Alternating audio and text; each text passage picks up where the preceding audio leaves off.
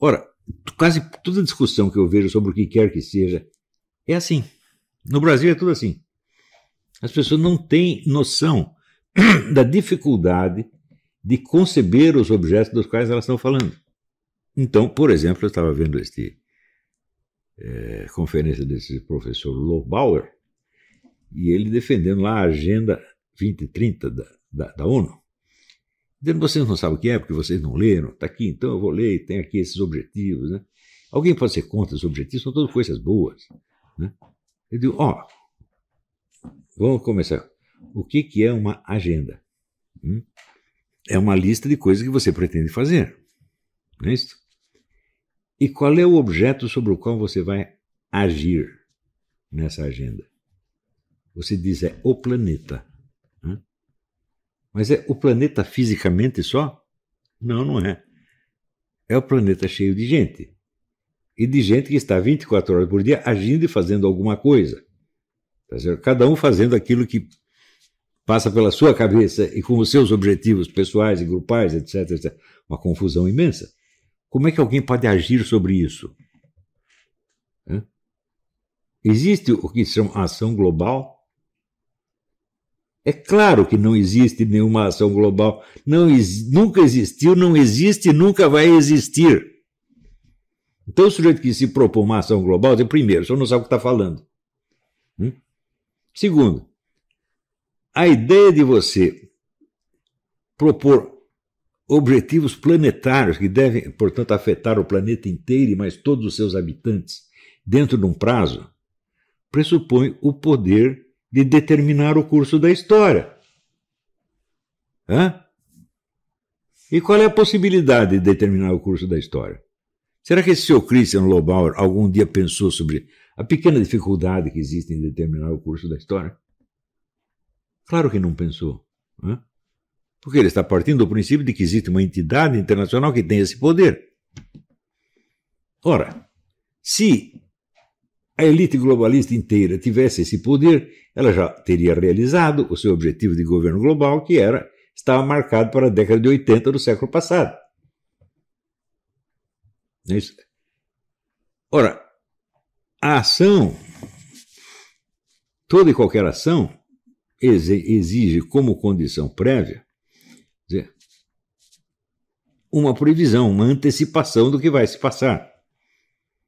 Não é isso? Qual é o grau de acerto que os organismos internacionais têm nas suas previsões? Hum? Qual organismo internacional previu a queda da União Soviética? Nenhum. Duas ou três pessoas previram a queda da União Soviética. Duas, duas das três a quais ninguém prestou atenção, porque parecia impossível. Se você pensa assim, imagina a Sociedade das Nações no começo do século, tem todos aqueles líderes europeus reunidos, mais americano, está lá o Woodrow Wilson. Né? Qual daqueles que previu o reingresso do mundo islâmico no cenário político internacional? Hum? daqui 60 anos a Europa vai estar invadida por muçulmanos. O sujeito que dissesse isso pareceria absolutamente louco. Então isso quer dizer, esta elite global ela não tem capacidade de prever o que vai acontecer com ela mesma, mas ela acredita que ela pode determinar o curso dos acontecimentos mundiais. Esse professor Lobauer tem alguma consciência do que ele está falando? Não. Ele, evidentemente, ele conhece o texto, provavelmente conhece o texto da Agenda 2030 melhor que ninguém no Brasil. Né? Só que ele está falando de um texto e não das coisas que se refere. Ele está falando de signo e significado, não do referente. Hum? Então, quando você fala, por exemplo, eliminar a pobreza, existe alguma maneira absoluta de você medir a pobreza? A pobreza, evidentemente, se refere a algo que lhe falta. Não é isso? Quanto que precisa faltar para você ser um pobre? Aqui nos Estados Unidos precisa faltar muito mais. Mas, por exemplo, se o sujeito não tiver um carro aqui, ele já é um pobre. Ele não sobrevive sem um carro aqui. Né? Você não tem transporte público, porque todo mundo tem carro, tem quatro, cinco carros, você não tem nenhum. Né? Agora você imagina você medir, pega um cara lá da, da, sei lá, da Zâmbia e vai medir a pobreza dele nesses termos. Hum? Bom, aqui nos Estados Unidos, se você não troca de carro todo ano, você já é um pobre, porque já repararam que você não trocou de carro, então já tira o seu crédito, porque acham que você não tem dinheiro para pagar. Pronto, você já caiu de classe social só por não ter trocado de carro. Então, assim, entenda que o aumento da riqueza global muda completamente o significado da palavra pobreza, o referente da palavra pobreza. Não o significado, talvez, mas o referente da palavra pobreza. Então, quando se fala eliminar a pobreza, você está dizendo uma coisa impossível. Não? Jesus Cristo disse sempre haverá pobres entre vós. Você acha que Jesus Cristo era burro e não sabia que existiam várias modalidades de pobreza diferentes de lugar para lugar? É? Será que ele achava que, sei lá, João Batista no meio do deserto era tão pobre quanto, vamos dizer, um, um operário romano desempregado? Será que ele achava que era a mesma coisa nos dois casos? Não, é? Isso quer dizer que a existência da pobreza é um elemento constante da experiência humana, assim como a existência da riqueza. E a existência de conflito entre pobreza e riqueza é outro elemento constante. Ele não vai se eliminar nunca. Porque a pobreza não é uma coisa, vamos dizer, uma quantidade definida.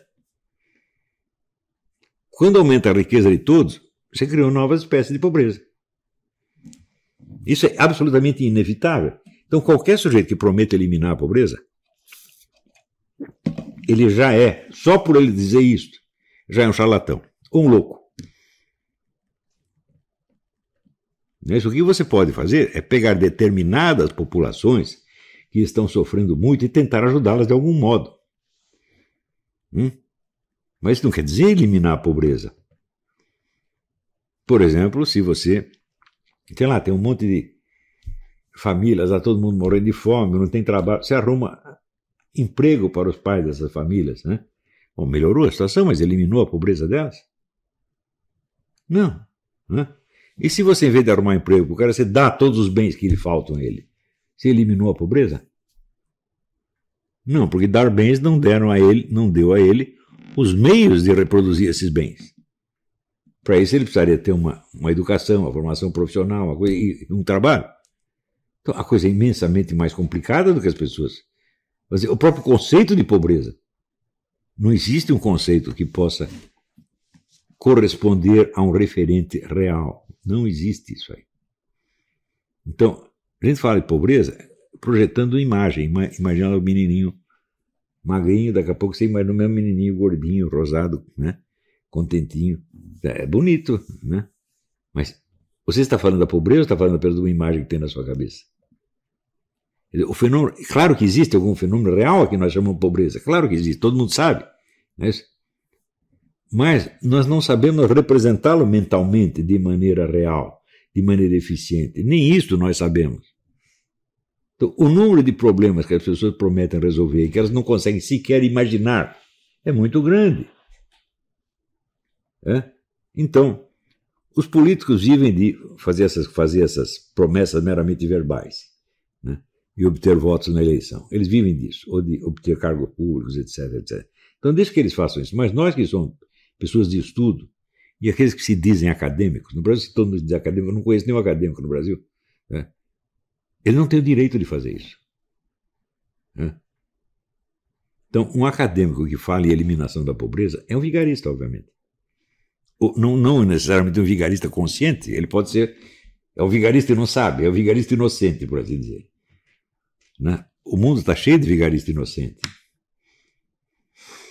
Então, quando as pessoas usam a linguagem nesses termos, significa dessa maneira, significa o seguinte: elas não estão conscientes das dificuldades da linguagem. E isso é o que se chama analfabetismo funcional. Você entende as palavras e seus significados, mas você não é capaz de saltar para o referente. Então, o resultado, você nunca está falando de coisa nenhuma, você só está falando de palavras que existem na sua cabeça e que talvez existam na cabeça do seu ouvinte, que é tão idiota quanto você.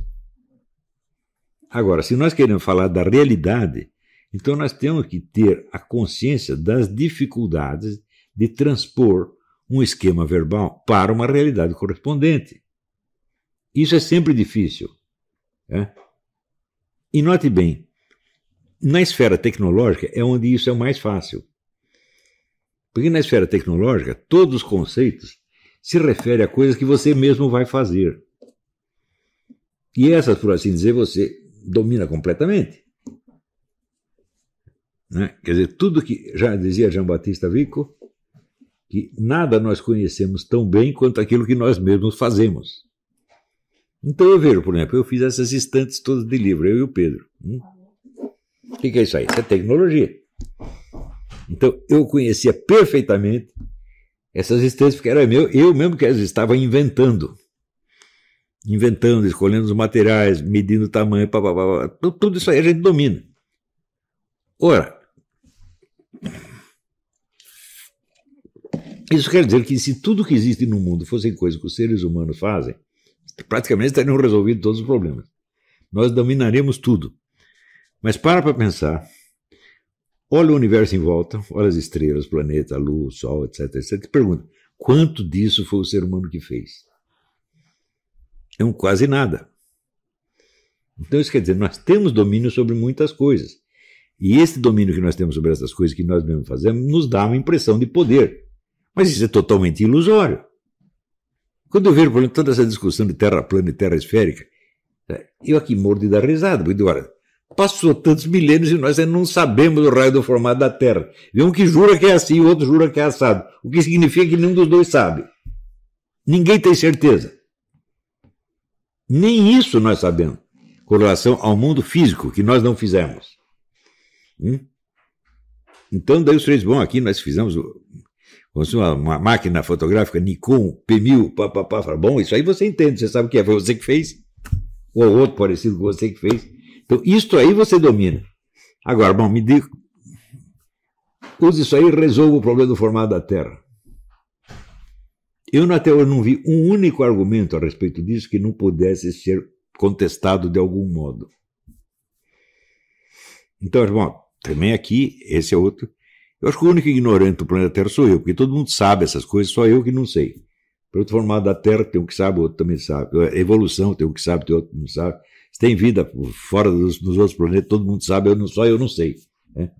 E assim por diante. Então, a base de toda a formação superior é a consciência de ignorância, gente. Aristóteles escreveu um livro que se chama Questões ou Perguntas, que são milhares de perguntas para as quais ele não tinha resposta, e a maior parte das quais não tem resposta até hoje. Eu sugiro que vocês deem uma olhada. Ninguém vai ler a lista inteira das perguntas, é claro que não vai. Nem eu. Eu li algumas, né? De vez em quando eu vou lá, abro, leio mais uma, né? Cada vez que eu abro, levo mais um susto. Falo, pô, eu nunca tinha percebido que eu não sabia isto. Aristóteles percebeu, é? Então, quando eu falo do mapa da ignorância, o mapa da ignorância é o que você, falta você saber para você entender aquilo que você já sabe. Tem muita coisa que você já sabe, mas preste bem atenção. Você está sabendo no plano puramente verbal. Você só sabe lidar com as palavras e os significados. Você não é capaz de conceber o referente. Todos os conceitos da ciência social e da ciência política, todos eles são coisas que só podem ser concebidas como sistemas de contradições, sistemas de dificuldades. Porque elas só existem assim. Elas não existem como coisas como objetos. Né? Eu pego, sei lá, um objeto qualquer, está aqui um cinzeiro. Né? Muito bem. Ele não existe como contradição. Ele existe como presença física. Ele tem uma forma. Né? A forma dele não é problemática, ela está estável. Ele não vive se destruindo, ele não vive, é, como é que se diz, é, lutando contra a sua própria substância. Não é isso? Mas tudo o que é da ordem social, cultural, histórica, humana, política, tudo só existe assim. Então, quando você pergunta para o sujeito o que, que é, qual é o conceito que ele tem de algo que ele está dizendo, se ele for um sujeito honesto e esperto, um verdadeiro acadêmico, ele explorar para você a forma de um problema. Porque aquele objeto que ele está escrevendo é um problema. Todos os objetos da ciência social são problemas. Todos os objetos das ciências humanas só existem como problemas. Se eles existem como coisas, então não fazem parte da ciência social, nem da ciência humana, mas das ciências naturais. Estão entendendo? Quer dizer, você para fazer, fazer, saber o que é uma vaca, bom, você não precisa defini-la como um problema. Mas a vaca tem alguma existência também na ordem humana. E ela já começa a ser um problema aí.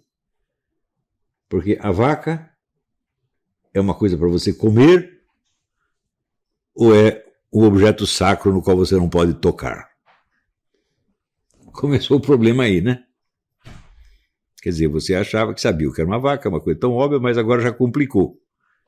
Quer dizer, a vaca aqui na Índia não é a mesma coisa. E mesmo na Índia, entre os muçulmanos e os hinduístas, não é a mesma coisa. Então, de você pensar, bom, muito bem, e a vaca como objeto da ordem econômica? Ele, bom, aí também a coisa complica, porque a vaca como fator da ordem econômica se mistura com a vaca como fator da ordem religiosa também. Está entendendo? Então, na medida em que a vaca já não é apenas um objeto natural, em que ela se torna um objeto da nossa realidade, porque, note bem, ordem natural em si não existe, né? é uma abstração, só existe como abstração. O que seria a pura ordem natural? Né? É o mundo físico sem a presença e a ação humana. Nós conhecemos isso, alguém viu isso? Nunca vimos. Nunca vimos isso, nunca ninguém viu isso. Né?